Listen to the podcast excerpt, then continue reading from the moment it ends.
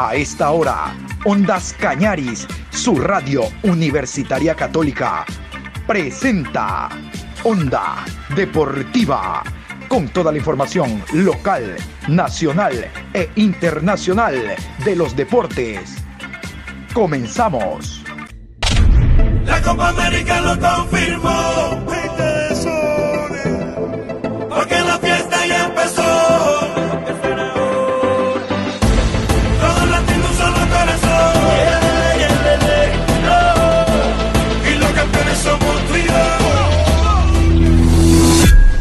Hola, buenas tardes, ¿cómo está mi querido Adrián? Lo propio a usted, Patricio San Martín, el gusto de siempre. Aquí estamos este viernes 2 de julio, programa 767. Hay abundante información, sobre todo en el tema Copa América. El día de hoy se van a jugar dos partidos de cuartos de final. Mañana la selección ecuatoriana a segunda hora enfrentará a la selección argentina. Un partido difícil, pero bueno, vamos a iniciar nosotros con la noticia. La noticia es la suspensión momentánea de Alex Quiñones. El velocista ecuatoriano ha sido suspendido y a continuación les vamos a dar a conocer los detalles sobre el comunicado que ha enviado a la Federación Ecuatoriana de Atletismo, la Unidad Integral de Atletismo. Vamos a continuación con el comunicado y los detalles. La Unidad de Integridad del Atletismo, AIU, por sus siglas en inglés, suspendió provisionalmente al velocista ecuatoriano Alex Quiñones por fallas de paradero, según las reglas antidopaje situación remitida al Tribunal Disciplinario. Con esta sanción, la actuación del tricolor en Tokio 2020 queda en espera. La AIU detalla la falta del corredor tricolor como una violación a las reglas antidopaje del atletismo, entidad que regenta a esta actividad a nivel mundial. La acusación se centra en la ausencia del corredor para someterse a controles de dopaje fuera de las competencias. La entidad registró el caso el 25 de junio por incumplimiento de localización, según el artículo 2.4 de su reglamento, pero la notificación llegó este 1 de julio. La AIU ha suspendido provisionalmente al velocista Alex Quiñones de Ecuador por fallas de paradero. Este tipo de medidas se originan cuando un atleta u otra persona es suspendida temporalmente de participar en cualquier competencia o actividad de atletismo antes de una decisión final en una audiencia realizada bajo las reglas antidopaje de atletismo mundial o el Código de Conducta de Integridad. Escuchan ustedes entonces la falta de localización del deportista es lo que hace este, esta suspensión temporal. ya vamos a eh, escuchar lo que ha posteado el atleta en torno a su defensa. Decirles, si como ustedes escuchan, muy clara la nota, que el deportista sobre todo en el caso de atletismo, no únicamente días antes de la competencia es que se hacen las pruebas antidoping, sino que se le hace con mucho tiempo eh, de anticipación para tener el seguimiento del atleta. El varón Pierre de Coubertin, el patrono de los Juegos Olímpicos en estas décadas, dijo de que la mm, disciplina y la preparación debe ser integral y el tema del dopaje es un punto muy importante. Vamos a continuación a escuchar lo que ha posteado el, eh, el, atleta en torno a esta posible sanción. Ojo, hasta el momento es una suspensión. Vamos a escuchar lo que pone Alex Quiñones. El 1 de julio de 2021 se ha publicado por la Asociación de Integridad del Atletismo la suspensión provisional acordada por su parte en relación con unos supuestos fallos de localización. El expediente ha sido elevado al Tribunal Disciplinario para su resolución, el cual deberá analizar los alegatos y pruebas aportadas en mi defensa. Procederé a la defensa de mis derechos ante los organismos deportivos internacionales con la esperanza de poder demostrar lo sucedido. Simplemente señalar que se trata de un problema derivado de un error en la actualización de los datos de ubicación subidos a la plataforma Adams de muy escasa duración cometido de forma involuntaria y fortuita por parte de la persona en quien delegué dicha labor. En ningún caso, dicho fallo de localización ha supuesto una negativa o evasión para someterme a los controles de dopaje para las competiciones, puesto que no en vano se me han realizado sin el más mínimo problema. Confío en que se haga justicia y que no se me aplique una sanción que impida mi participación en los Juegos Olímpicos u otras competiciones internacionales. De seguro que sí. Esperamos que no pase de un malentendido, que el jugador vivía en el sector A, se cambió al B, no les comunicó, lo buscaron en el A, no aparece y es por eso esta falta de localización. No existen antecedentes en Quiñones, él es un gran deportista y tiene una vida ejemplar en torno a la actividad deportiva, dentro y fuera de la cancha. No se le ha corrido de las pistas, no se ha conocido absolutamente nada extraño. Onda Deportiva. Vamos a continuación con lo que significa la Copa América. Hoy se juegan dos partidos, Perú, Paraguay, Brasil ante Chile. Vamos con lo primero. Perú, Paraguay, la hora oficial y los árbitros para el compromiso de esta tarde. 16 horas. Árbitro central, Esteban Ostojic. Línea 1, Carlos Barreiro. Línea 2, Martín Sopi. Cuarto árbitro, Jerry Vargas. Bar, Mauro Vigliano. Asistente 1, Facundo Tello. Asistente 2, Alexander Guzmán. Muy bien, escuchaban ustedes entonces arbitraje paraguayo, el central y los líneas son paraguayos. Osto Hitch, un árbitro de mucha experiencia, uruguayos, perdón, árbitro de mucha experiencia a nivel de Copa Libertadores, Copa Suramericana y ahora a nivel de eliminatorias también y ahora a nivel de Copa América. Osto Hitch, lo recuerdo, en Cuenca, pitando un encuentro de Copa Suramericana del Deportivo Cuenca ante el Bilsterman. Vamos ahora con el siguiente compromiso, las elecciones de Brasil y Chile. Árbitros horarios. 19 horas. Árbitro central, Patricio Lustó. Línea 1, Ezequiel Braulowski. Línea 2, Gabriel Chade. Cuarto árbitro, Guillermo Guerrero. Bar, Andrés Cuña. Asistente 1, Daniel Fedorzuk. Asistente 2, Cristian Lescano. Aquí varía totalmente el tema. Árbitro central Lustó, los líneas también son argentinos, al igual que Lustó. El cuarto árbitro ya aparece Guerrero, el ecuatoriano Guerrero. Escuchan ustedes que en el bar estará Cuña, el uruguayo, estará Lescano, el ecuatoriano, y Fedor Zug, el uruguayo. Bien repartidito está el tema de autoridades de distintas nacionalidades en torno a este compromiso. El día de mañana jugarán las elecciones de a primera hora. Uruguay enfrentará a la selección colombiana. El horario y los árbitros. 17 horas. Árbitro central, Jesús Gil Manzano. Línea 1, Diego Barbero. Línea 2, Ángel Nevado. Cuarto árbitro, Ever Aquino. Bar, Ricardo de Burgos. Asistente 1, José Luis Munuera. Asistente 2, Milciades Saldívar. La repartición también, también está en este partido. El árbitro central y los asistentes son eh, españoles. El cuarto árbitro es Ever Aquino, paraguayo. Y en el bar están españoles y Milciades Saldívar, quien fue un gran árbitro paraguayo. Paraguayos y españoles entonces tienen el, tema de impartir justicia cuando se enfrenten uruguayos y colombianos. Un partido muy parejo. A segunda hora, aquí está Argentina-Ecuador, el horario oficial y los árbitros. 20 horas. Árbitro central, Wilton Sampaio. Línea 1, Danilo Manis. Línea 2, Bruno Pires. Cuarto árbitro, Víctor Carrillo. Bar, Wagner Reguay. Asistente 1, Rafael Trasi. Asistente 2, Eduardo Cardoso. Y aquí se dan cuenta que la mayor cantidad de autoridades son brasileños, obvio, si la tripleta es brasileña, el cuarto y los que están en el bar en su mayoría son brasileños por aquello de manejar el mismo lenguaje y ciertos términos técnicos que solo los brasileños pueden encontrar. Onda Deportiva. Y a propósito del tema Uruguay ante Colombia, vamos a escuchar a dos jugadores. Vamos a iniciar con Rodrigo Betancourt, jugador que de seguro será uno de los titulares que pondrá el maestro Oscar Washington Tavares. Betancourt a continuación. Se mejoró muchísimo a nivel defensivo, la verdad que, se viene el equipo mucho más compacto, mucho más, más cerrado entre nosotros, eh, haciendo una marca mucho más eh, fuerte también en el medio y creo que, eso se vio y fue más que nada también lo que había pedido el maestro en la semana. Y creo que después también el maestro nos había pedido mucha más movilidad, eh, que nos soltemos un poco más, que lleguemos más al área, creo que, lo hicimos muy bien. Y bueno, y se reflejó en el partido que creo que, todo el equipo hizo un, grandísimo partido.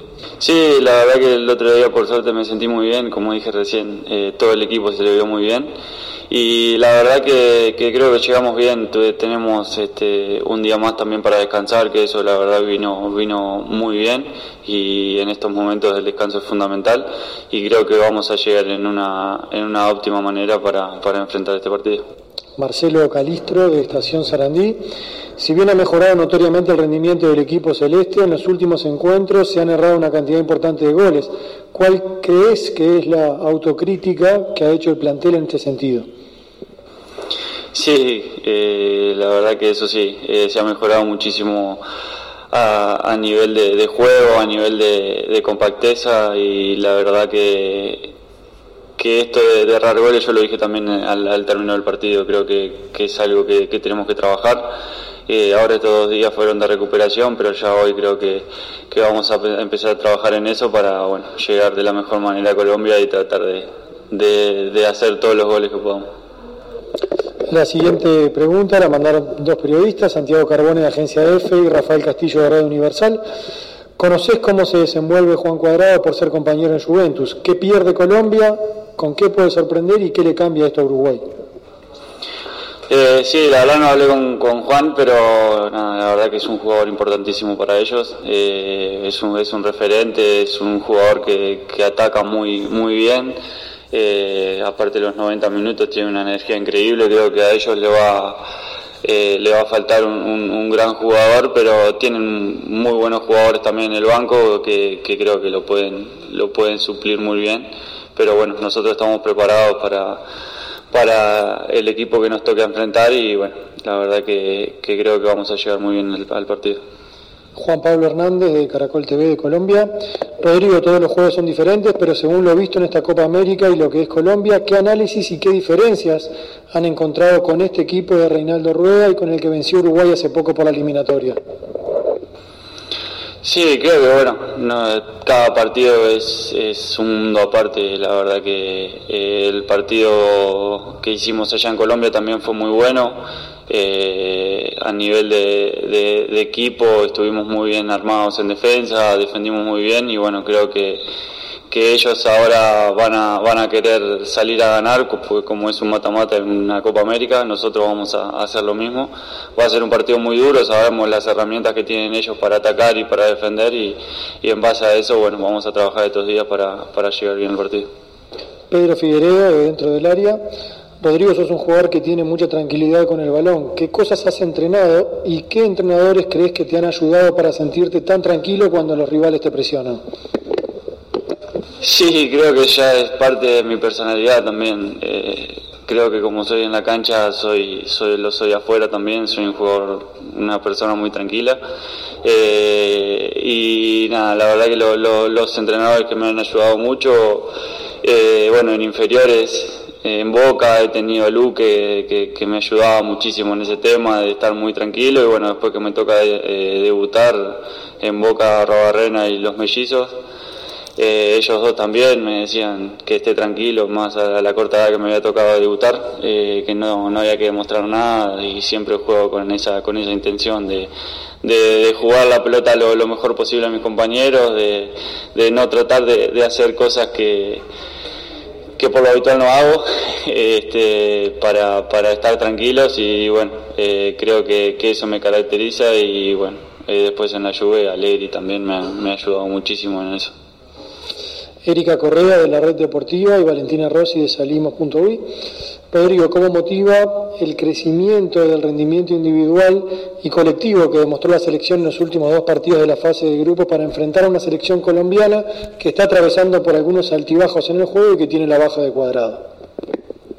No, la verdad que creo que llegamos muy, muy motivados. Eh, nosotros también hemos visto la mejoría del equipo, estamos eh, la verdad muy, contentos, solo falta ajustar el tema este de las definiciones nada más, pero después la verdad que, el partido ya con Chile notamos mejoría y con Bolivia y Paraguay eh, hemos quedado muy muy contentos con lo que ha hecho todo el grupo eh, y la verdad que, nos ha ayudado muchísimo para tomar confianza, para llegar más afianzados y, bueno, creo que, que llegamos muy bien al partido contra Colombia. Y es el turno del volante Naitán Nández. No ha tenido titularidad, pero ha ingresado a hacer cosas interesantes. Hoy más que nunca lo necesita la Celeste. Naitán Nández en rueda de prensa. Sí, por ahí estoy en un momento donde me siento bien. Creo que, el fútbol italiano me ha ayudado mucho en este, en este tipo de, cosas, como dice este señor. Y bueno, creo que en este momento me siento bien. La siguiente pregunta es de Diana Piñeiro, de Telenoche, de Canal 4, y también de Marcelo Calistro, de Radio Estación Sarandí. Naitan, fuiste uno de los puntos altos de la selección en estos últimos dos partidos. ¿Cómo tomaste el cambio de puesto y qué cambios destacás en tu juego? Sí, por ahí una posición donde, donde la he cumplido en el club, eh, no tanto con línea de 4, sino con línea de 5, pero bueno, es una posición que conozco. Eh, me siento bien jugando por la banda y bueno, creo que el equipo viene haciendo un buen, buen trabajo y eso hace que, me sienta cómodo también. Diego Martini de Revista Túnel. A lo largo de tu carrera te ha tocado tener que rotar en el puesto en el que jugás y siempre te has adaptado muy bien a distintas zonas en la cancha. ¿Por qué pensás que tenés esa facilidad para adaptarte y rendir en un equipo a pesar de algunos cambios de posición? Sí, si bien he cumplido varios roles dentro de la cancha, creo que son roles que conozco, tanto en el centro campo como por banda o ahora en este caso jugando un poco más atrás, pero bueno, son posiciones que conozco, que, que bueno, que donde pueda dar una mano a la selección o al equipo donde esté, trato de cumplirla de la mejor manera. Martín Olivera de 1130M. Naitan, el equipo viene de menos a más. Personalmente, ¿cómo te sentís vos y cómo ves al equipo? Sí, es verdad que vamos de menos a más, por ahí no arrancamos de la mejor manera, pero bueno, con el pasar de los partidos nos venimos sintiendo mucho mejor y, bueno, en lo personal creo que me siento, me siento bien, estoy en un momento que bueno, gracias a la seguilla de partidos que he tenido, físicamente me siento bien, el equipo se siente bien y bueno, bien viene demostrando un buen trabajo y esperemos seguir por este camino. Santiago Carbone de Agencia F y Marcelo Vanegas de 90.9 FM, Naitán. ¿Qué es lo que más te preocupa de Colombia en base a lo que has visto y dónde crees que están los puntos más fuertes de Uruguay? Sí, Colombia sabemos todos que es un buen equipo, un equipo con jugadores muy fuertes, con una delantera que tiene como Zapata, como Mure, que son jugadores eh, para tener en cuenta y bueno, creo que que tienen un juego muy rápido, salen de contragolpe, tienen bastante el balón y bueno, tendremos que tener las precauciones necesarias, pero bueno, tratar de hacer nuestro trabajo también. Creo que, hoy en día estamos encontrando una forma de juego o una idea clara que bueno, eh, gracias a los partidos estamos sintiendo mejor. Onda Deportiva. Y uno de los partidos más parejos de cuartos de final de Copa América, sumado al Perú-Paraguay, será sin lugar a dudas el Colombia-Uruguay. Partido que tiene mucha historia, muchos antecedentes, tantos uruguayos que han estado como jugadores, como técnicos en suelo colombiano. Se habla de una importante escuela uruguaya desarrollada en Colombia fundamentalmente por el trabajo que se hace en zona eh, a nivel de directores técnicos. Es por eso que me parece oportuno escuchar en este momento a Jorge Fossati. Hablar de Jorge Fossati en el fútbol ecuatoriano es hablar de un técnico que tuvo mucha ascendencia en un equipo como Liga Deportiva Universitaria de Quito. A él se debe la salida de muchos jugadores, digo salida a primera categoría, de muchos jugadores en nuestro balompié que después pasaron a formar parte de la selección. Jorge Fossati, particularmente en el fútbol nacional, si ustedes no lo saben, se los cuento y los que saben les recuerdo, uno de los goles que marcó el Chanfle Muñoz en su despedida, Guacho Muñoz en su despedida del fútbol en la ciudad de Guayaquil, fue al Peñarol y ahí tapaba Jorge Fossati. Lo recuerdo con buzo blanco. Era muy niño y ese partido lo transmitió Canal 10. De manera muy incipiente en ese tiempo, la transmisión de encuentros de fútbol obviamente por señal abierta, sino por la significación que tenía Washington Muñoz, se transmitió el partido y el chanfle le marcó un gol a Fossati. ¿Quién diría que años después Fossati venía al fútbol ecuatoriano, pero como director técnico? Bueno, volviendo al tema, este partido que se presenta entre selecciones colombiana y uruguaya como muy parejo, lo analiza Jorge Fossati en relación al conocimiento que tiene él con la óptica de director técnico. Fossati, aquí. Creo que por algún camino eh, sí podríamos decir que hay un favorito o que debería haber un favorito, que es Uruguay. ¿Por qué? Por la sencilla razón de que eh, gastamos horas y horas y horas en, especialmente nosotros los entrenadores, este, y, muchos de ustedes, eh, como comentaristas de fútbol, hablando de que los, los procesos son cortos, que, que así es muy difícil trabajar, que, cómo se va a llegar a, grandes cosas si, si un proyecto empieza y se termina enseguida. Si fuéramos por esa lógica que yo entiendo igual, este, más allá que sé que a veces la dinámica del fútbol no, no, no lo permite, digo, bueno, nosotros tenemos un entrenador y un proceso de, selección de hace ya creo que 15 años, ¿no? Este proceso empezó en el 2006. Y si bien es cierto, Rueda no es este, alguien nuevo en el fútbol colombiano, pero ni mucho menos, eh, es uno de los grandes técnicos contemporáneos del fútbol colombiano pero en esta selección, si no estoy equivocado, lleva seis partidos oficiales.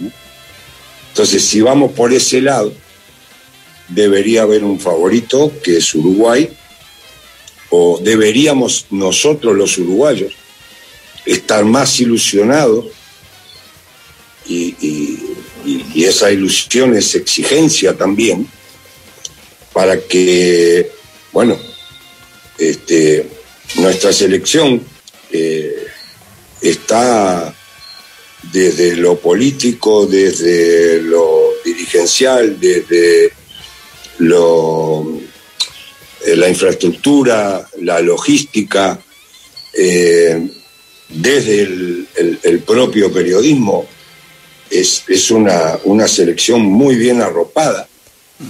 y, bueno, todo eso y con, jugadores extraordinarios, como también los tiene Colombia, con un gran técnico, como también lo tiene Colombia.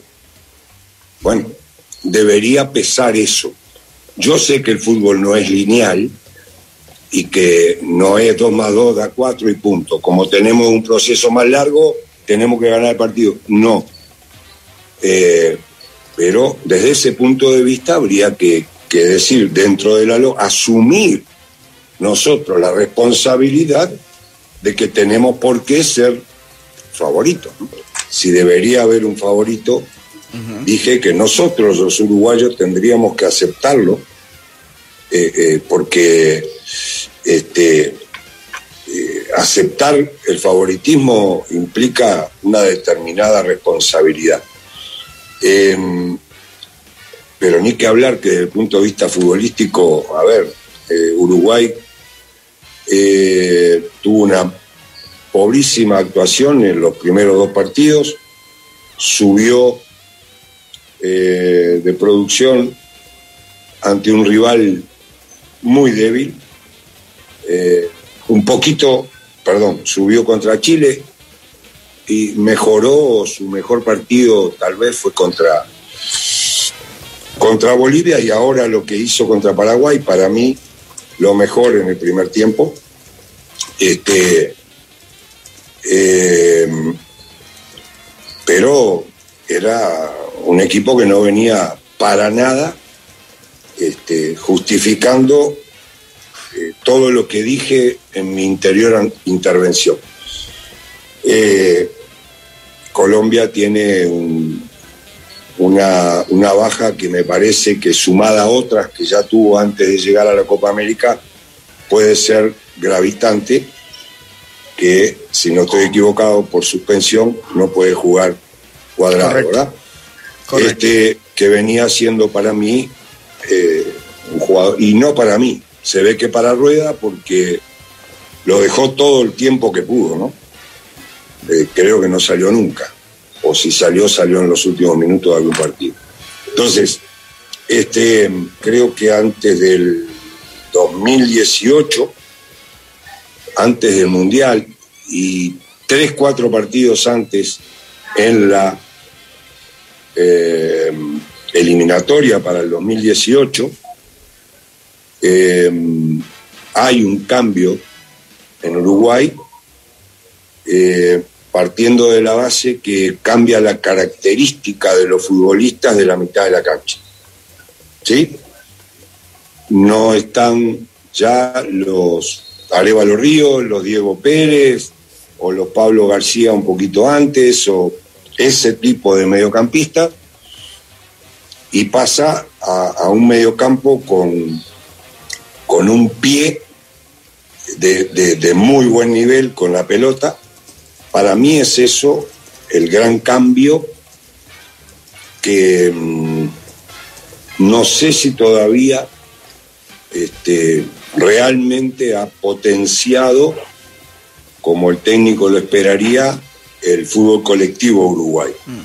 Porque aparte no son cualquiera los jugadores que estamos hablando. Uno juega en el Real Madrid, otro juega en la Juventus, otro juega en el Inter, eh, otro juega en Atlético de Madrid, o sea, eh, son jugadores con, con trayectoria, que juegan en equipos muy importantes. Este, podría, podríamos sumar a De la Cruz de River, a, a, Naita Hernández, que está jugando ahora como, como lateral derecho, pero su posición original es volante. Este, aunque ya inclusive yo mismo lo utilicé yo fui el que lo hice debutar a Naita Hernández en Peñarol. Yo lo utilicé como lateral, pero jugando con línea de tres zagueros, o sea, ya un, lateral volante. Pero digo, este, me parece que ese, eso es lo que ha cambiado, no desde el 2014, como fue tu pregunta puntual, sino, este, te repito, antes de empezar el 2018 y durante el recorrido de lo que tuvo Uruguay en el, en el propio Mundial, este, fue la conformación, repito, de, un mediocampo que generalmente era salteado eh, desde la última línea en busca de juego directo hacia, hacia, sus delanteros, que por las características de los, de los mediocampistas actuales la pelota tiene que pasar por ellos. Si, no, no entiendo para qué lo ponen. Cerramos la información deportiva a esta hora de la tarde. Reiterar, ya mismo 16 horas Perú-Paraguay. Buen partido. Y a las 19 horas, la selección verde amarela, la selección de Brasil, enfrenta a Chile.